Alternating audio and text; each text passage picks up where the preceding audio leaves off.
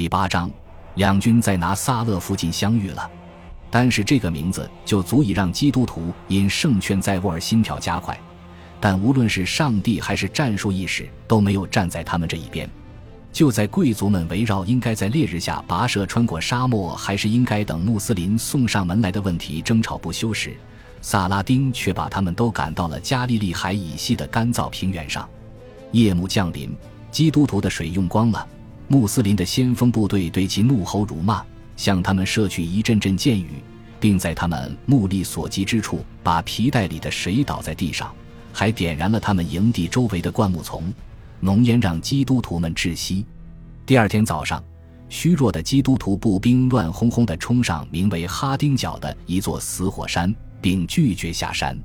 骑士们发起了一次又一次的冲锋，但精神饱满的穆斯林军队只用数小时便结束了战斗。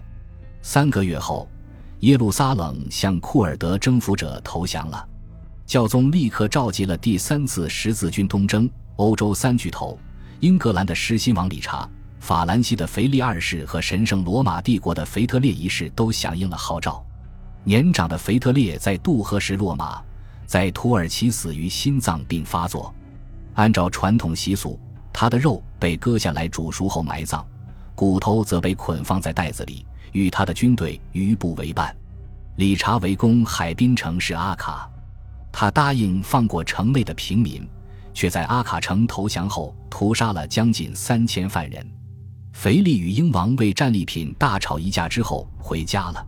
十字军还没有实现目标，便渐渐离去了。一波波新的被武装的朝圣者从欧洲出发去收复圣城，结果同样未能如愿。其中最怪异的要数第四次十字军东征，他们在威尼斯后台老板的命令下转道前往君士坦丁堡。根本就没往耶路撒冷的方向前进，在连续九个世纪久攻不下之后，十字军于一千二百零四年第一次攻破了君士坦丁堡高耸的城墙，毁掉了世上最伟大的基督教城市。在壮丽的圣索菲亚大教堂，醉醺醺的骑士们对着令人眼花缭乱的祭坛一通劈砍，肆意践踏无价的圣像，还有个妓女在牧首的宝座上一显身手。女修道院里的修女惨遭强奸，妇女和儿童在家中遭人杀害。威尼斯人把镀金的马匹雕像从古老的赛马场运走，去装饰圣马可大教堂的大门。他们还垄断了这座城市的商业生活。占领者在自己人中间找了一个人，加冕他为皇帝。之后的半个世纪，有三个罗马帝国共存，被罢黜。流亡他乡的君士坦丁堡统治者们所建立的帝国，日耳曼的神圣罗马帝国，以及所谓的十字军拉丁帝国。当然，这些统治者对罗马这座城市本身都没有任何统治权。就这样，乌尔班二世发起的西方入侵东方的大规模运动，反倒对求助于他的那座城市造成了致命的伤害。同样，一切本有可能全然不同。一千二百二十九年。神圣罗马帝国皇帝腓特烈二世抵达耶路撒冷，和那里的穆斯林统治者坐下来谈判，希望租下这座圣城。腓特烈是个宗教怀疑论者，他从小在国际化的西西里（唯一可以和安达卢斯相媲美的基督教国家）长大，赞同三个亚伯拉罕宗教硕果累累的相互交流。而他本人因为没有加入十字军，已经被教宗逐出了教会。他说着一口漂亮的阿拉伯语，前去赴苏丹的宴会。第二天早上，就连城市中在各个清真寺的尖塔里召唤信徒做礼拜的宣礼员们，也出于尊敬而保持了沉默。作为对这种敬意的回报，腓特烈坚称他只有听到悦耳的咏唱声才会留下。租约签署之后，耶路撒冷又回到了基督徒的控制之下，长达十五年，这引起了双方强硬派的愤怒。腓特烈被他的同时代人称为“人间奇才”，是个思想自由的艺人。这是又一个看似有可能投射出迥异未来之朦胧轮廓的时刻，却再一次迅速凋零。最后，腓特烈的干预让欧洲的局势更加动荡了，十字军也走向了他们不可避免的结局。对很多人来说，最后那个顿悟的时刻是十字军在第七次东征中因为饥荒。疾病以及在埃及遭遇军事失败而走向毁灭。尽管法兰西的路易九世发兵征服埃及时曾那般自信满满，我心里悲愤交集。一位圣殿骑士因为信仰崩溃而说道：“几乎不敢再苟活于人世。看来上帝决定支持土耳其人击败我们啊，主啊！哎，东方的国度损失惨重，再也无力崛起了。他们会在圣玛丽女修道院上建造清真寺，因为这样的盗窃行为会取悦他的圣子。”他本应为此而哭泣，而我们也被迫顺从。任何想与土耳其人战斗的人都疯了，因为耶稣基督不再与土耳其人为敌。他们征服了我们，还会继续征服下去。他们每天都会压制着我们，因为他们知道曾经清醒的上帝如今睡着了，而穆罕默德越来越强大。法王路易虽然被人用一笔天文数字的赎金赎回了，后来又被封为圣徒。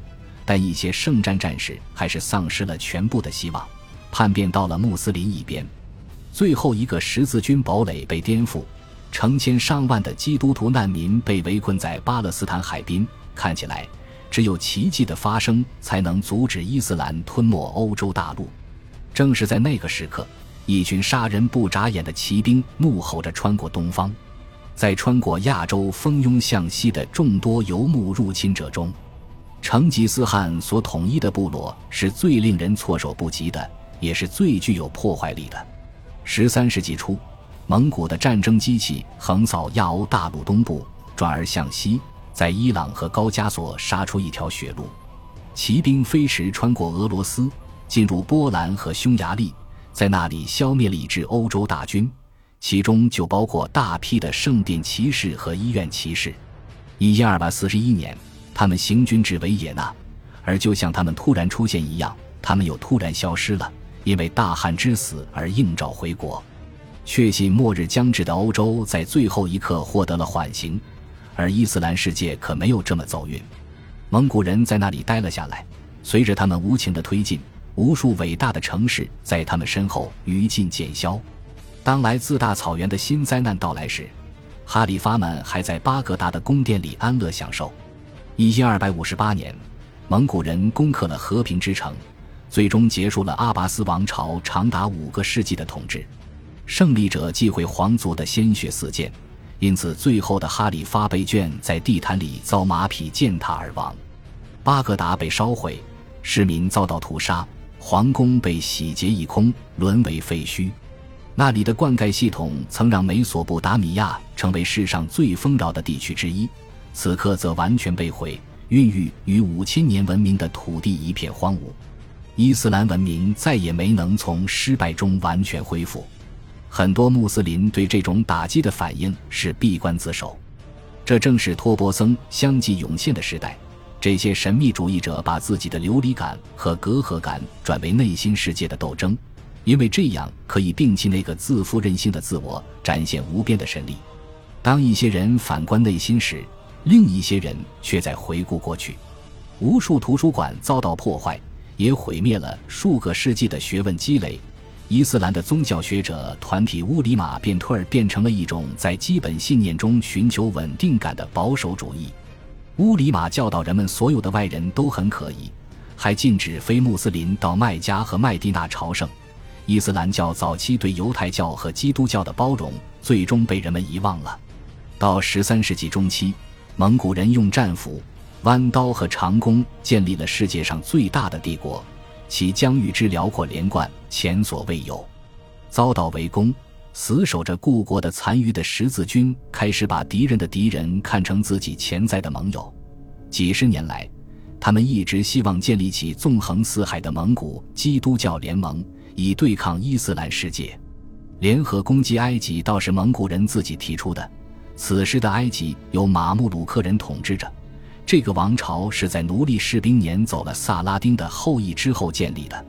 然而十字军坚持蒙古人必须先接受洗礼，他们才肯参加战斗。就这样，西方人因为不肯妥协，毁掉了另一个有可能改变历史走向的机遇。